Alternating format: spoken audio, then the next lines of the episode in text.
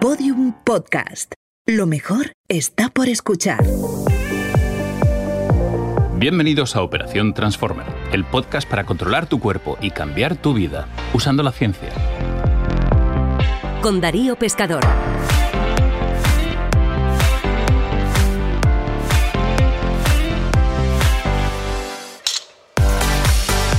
A veces los gimnasios se parecen al patio de un colegio, pero de esos chapados a la antigua. Los chicos juegan por un lado y las chicas por otro. Los chicos entrenan con pesas. Las chicas hacen zumba, body combat o máquinas de cardio.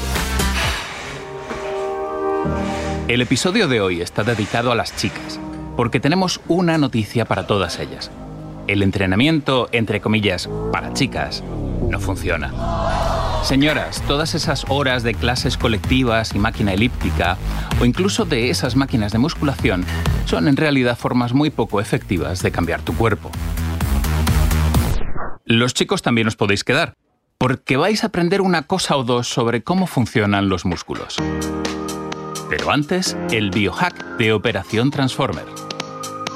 El biohack, de Operación Transformer. ¿Has oído hablar de la terapia con luz infrarroja? Se anuncia como una forma de mejorar tu piel, tus lesiones e incluso tu vida sexual. Parece uno de esos timos de Internet, pero lo cierto es que hay estudios científicos muy interesantes que indican que funciona, aunque sin milagros. Esta terapia se llama fotobiomodulación y hace unos años se aplicaba usando láser a precios de escándalo. Sin embargo, los estudios comprobaron que se puede obtener el mismo resultado con lámparas LED parecidas a las que se utilizan para hacer crecer las plantas y que son mucho más baratas.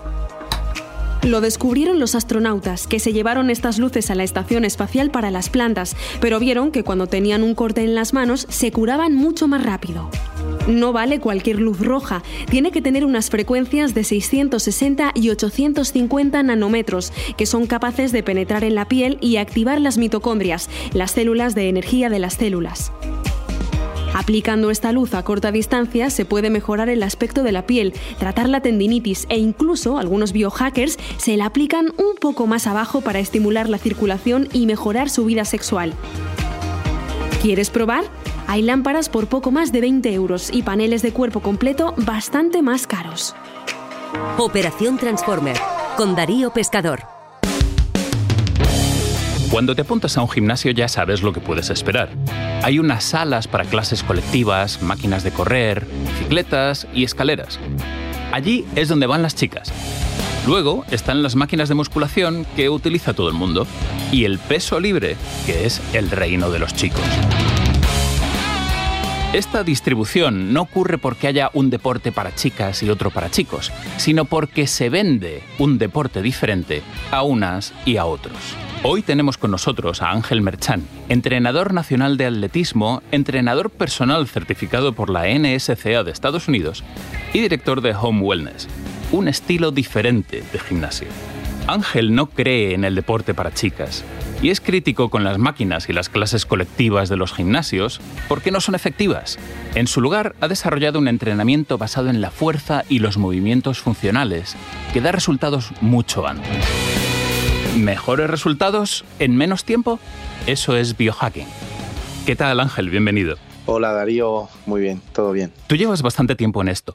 ¿Cómo crees que ha cambiado la forma en que la gente hace deporte en los últimos 10 años? Bueno, yo creo que durante estos últimos años lo primero se ha ido incorporando una gran cantidad, variedad de gente diferente a la hora de hacer ejercicio. Entonces yo creo que en estos últimos años se ha democratizado quizá la práctica deportiva, pues dando entrada a otro tipo de, personas que nunca habían hecho ejercicio eh, porque no tenían experiencia de práctica deportiva y sobre todo ha pasado esto de ser el, típico gimnasio tradicional pues a una gran variedad de, metodologías de entrenamiento que, pues que nos permiten pues dar respuesta pues a, estos diferentes públicos y, a estos diferentes objetivos. Eh, tú también tratas con todo tipo de personas, hombres, mujeres, atletas eh, y personas desentrenadas.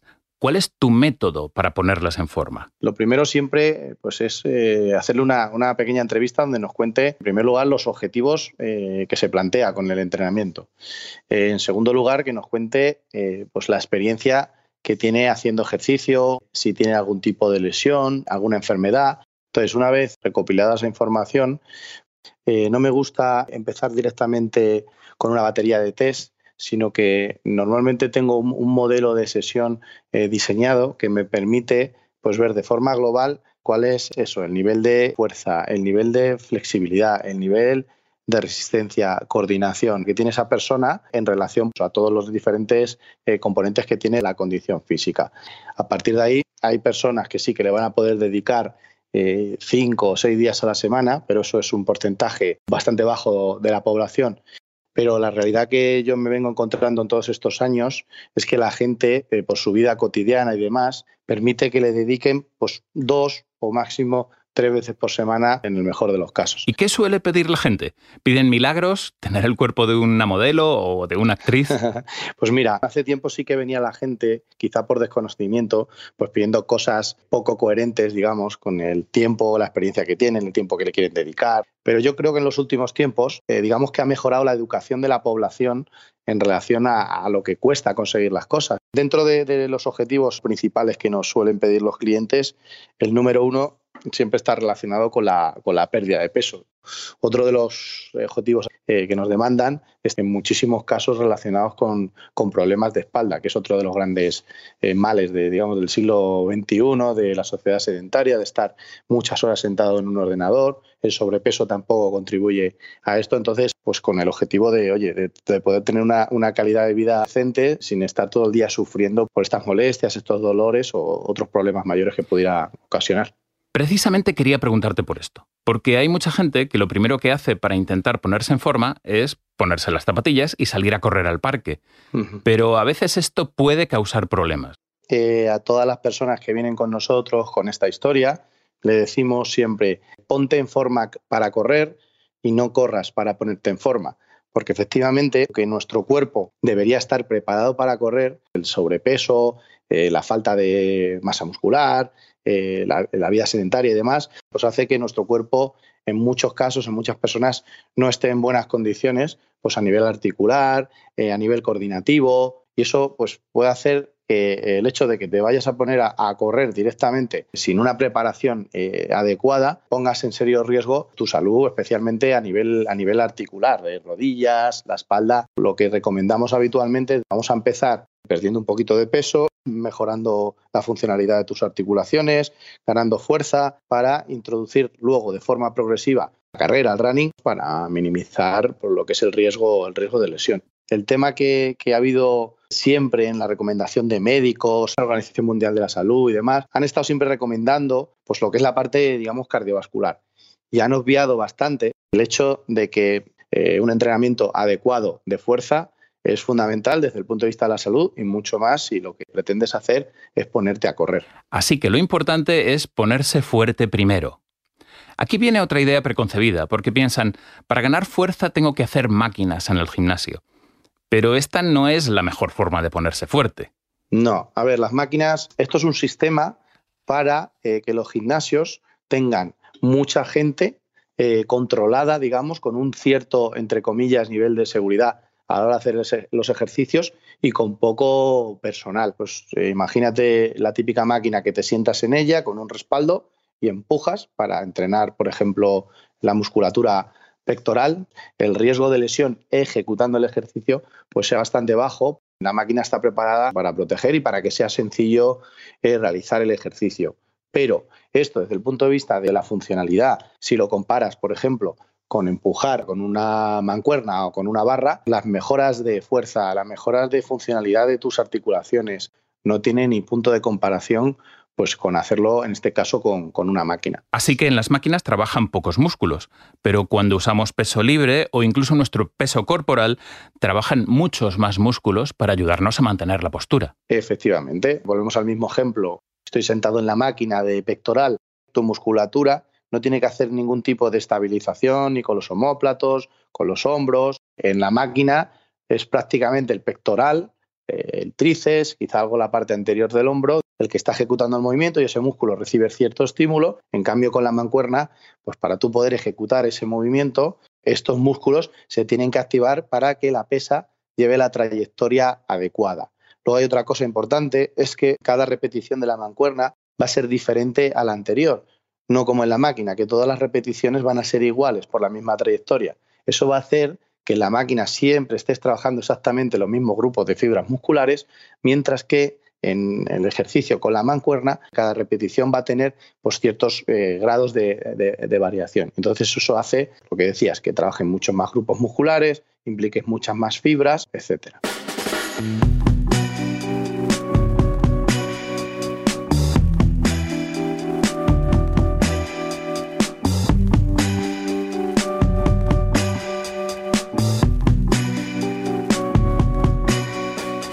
Hay muchas mujeres que tienen miedo a hacer pesas.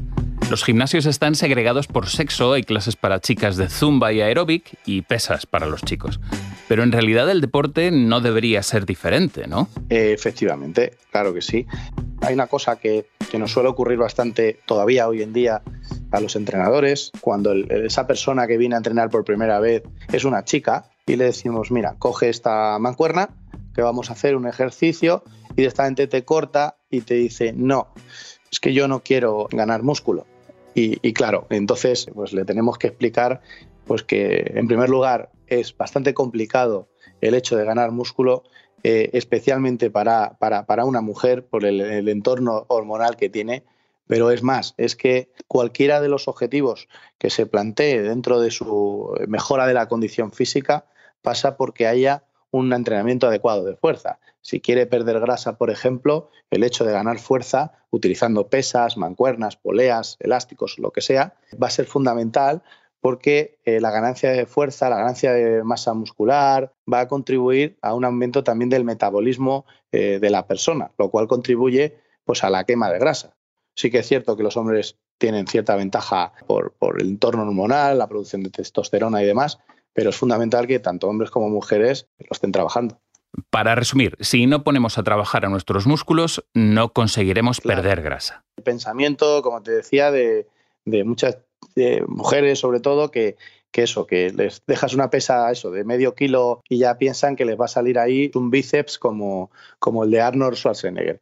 Y efectivamente, es al revés, pero tiene que ser un peso pues que, sea un estímulo suficiente. Por poner un ejemplo, un peso que permita hacer entre 8, 12, máximo 15 repeticiones podría ser el adecuado para hacer un trabajo de fuerza. Como norma general, si un peso te permite hacer 30, 40 repeticiones, pues es probable que sea un estímulo muy bajo para que vayas a ganar nivel de fuerza. Es muy interesante escuchar a Ángel Merchan, porque muchas veces piensas que estás cumpliendo que vas al gimnasio religiosamente una o dos horas, haces tu circuito de máquinas y tu clase de aeróbic, y luego te preguntas por qué no tienes resultados, por qué tu cuerpo no cambia. Y claro, te desanimas.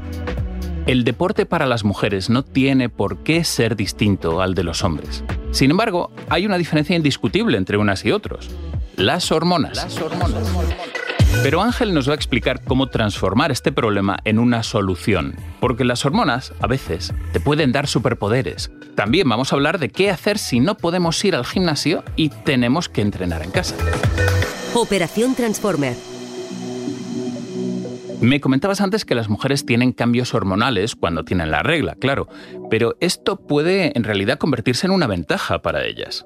Sí, eh, a la hora de planificar el entrenamiento eh, cuando se trata de una mujer, pues uno de los aspectos eh, que hay que tener en cuenta es su ciclo menstrual. Entonces, por ejemplo, en la fase eh, inicial folicular, que se produce, digamos, en los primeros 14 días del ciclo, pues existe un aumento importante de los niveles de, de estrógenos, de manera que a nivel energético, pues las mujeres van a estar en un momento muy bueno pues para poder introducir una mayor intensidad de entrenamiento, es un buen momento para introducir un, pues, un entrenamiento de, fuerza intenso. A nivel cardiovascular podríamos introducir los entrenamientos de alta intensidad, los famosos HITs. Pues es un buen momento para que el entrenamiento gane, gane intensidad. A medida que nos metemos en la fase que se llama lútea, que se va acercando más a los días previos del sangrado, se produce un aumento en la producción de progesterona, disminuye la sensibilidad a la insulina, eh, hay un, aumento del metabolismo, entonces quizá hacer un trabajo más extensivo, pues trabajo más cardiovascular, cargas un poco más bajas en, el tipo de trabajo de fuerza que se hace, pues puede ser más adecuado para esta fase del ciclo menstrual. Es decir, Antes de la ovulación, ejercicios de fuerza más intensos. Eso es. Y durante la segunda mitad del ciclo, ejercicios más largos y de resistencia. Efectivamente. Como has dicho antes, mucha gente no puede entrenar más de dos días por semana. Si solo disponemos de ese tiempo, ¿cuáles son los ejercicios que deberíamos priorizar? ¿Ejercicios intensos de fuerza o ejercicios suaves y largos de resistencia? El ejercicio de fuerza es fundamental. Tiene que estar presente en tu programa de entrenamiento. Si le vamos a dedicar eh, dos o tres días, eh, una parte importante tienen que ser ejercicios de fuerza. Ahora bien, ¿qué tipo de ejercicios son los que yo seleccionaría para personas que tengan poco tiempo, pues eh, ejercicios de fuerza que tengan un carácter eh, multiarticular, de manera que en cada ejecución del ejercicio pues estén trabajando varias articulaciones, varios grupos musculares al mismo tiempo. Por ejemplo, si hacemos una sentadilla con carga, veremos que trabaja la articulación de la cadera, de la rodilla, eh, la propia columna vertebral. Es un ejercicio que va a permitir trabajar la fuerza de todos estos grupos musculares y también al tener que circular la sangre por todos estos grupos musculares, pues también tiene su componente de resistencia y de incluso trabajo cardiovascular. Qué interesante, porque haciendo ejercicio de fuerza ya estamos haciendo ejercicio de resistencia al mismo tiempo. Esto también se aplica a cuando no podemos ir al gimnasio y tenemos que quedarnos en casa. ¿Cuáles son los ejercicios básicos que podemos hacer en el salón o en el dormitorio? Bueno, pues ejercicios de un carácter multiarticular, eh, utilizando pues eh, nuestro propio peso corporal, taburete para subirnos a él o algún elemento de casa que tenga peso. Entonces, ejercicios básicos, sentadillas. Si alguien está más o menos en forma, quizá con su propio peso corporal, la carga va a ser baja, pero por ejemplo podemos hacer pues la sentadilla a una pierna, de manera que pues eh, esa pierna va a tener que cargar con todo nuestro peso corporal y el aumento de la, intensidad pues es, considerable. Pues podemos ir al suelo y hacer eh, los típicos eh, fondos, push-ups, eh, donde flexionamos los codos y los hombros, acercando el pecho hacia el suelo y empujando el suelo volvemos a extender completamente. En fin, hay una gran variedad de ejercicios que quizá el criterio debe ser ese, intentar implicar el máximo número posible de articulaciones para que además del trabajo de fuerza también tenga cierto componente de trabajo pues, de resistencia o incluso cardiovascular. O sea que si estás en casa y solo tienes unas mancuernas, es mejor que hagas flexiones y sentadillas que hacer bíceps.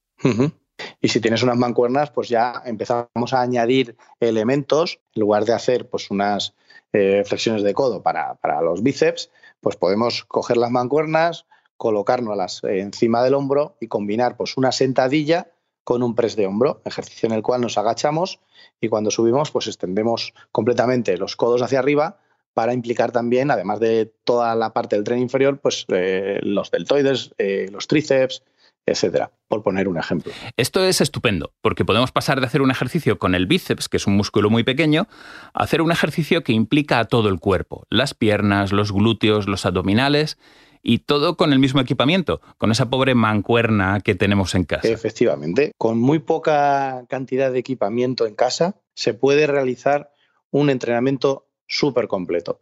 Por ejemplo, con eso, con unas mancuernas, determinados elásticos que hay de diferentes tensiones, luego estos eh, accesorios para colgar en puertas para hacer pues entrenamientos de los que se llaman en suspensión.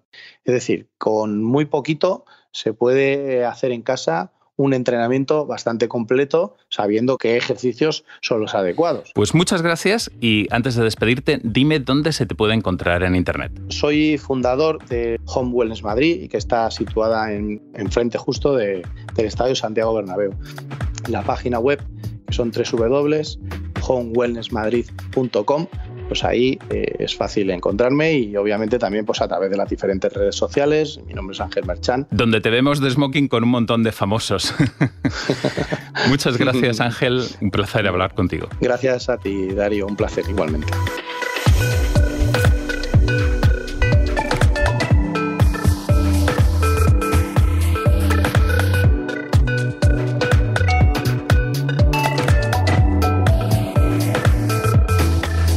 Operación Transformer.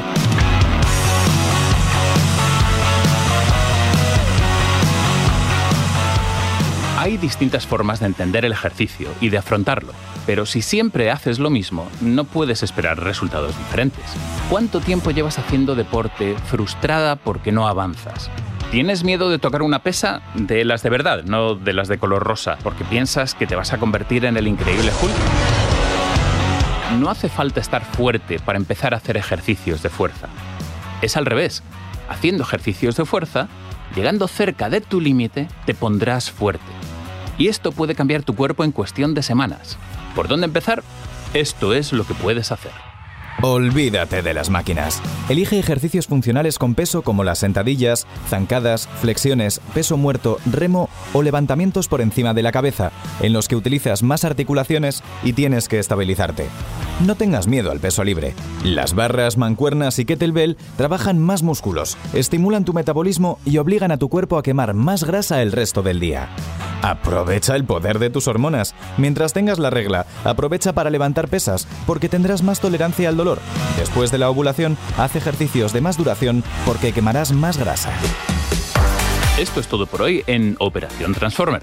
Encontrarás toda la información, libros y enlaces en las notas del episodio y muchos más contenidos e ideas en operaciontransformer.com y en mi nuevo libro, Tu mejor yo. Operación Transformer es una producción de Podium Podcast, escrita y presentada por Darío Pescador. Realización y montaje Íñigo Sastre. Coordinación Alfonso Cardenal.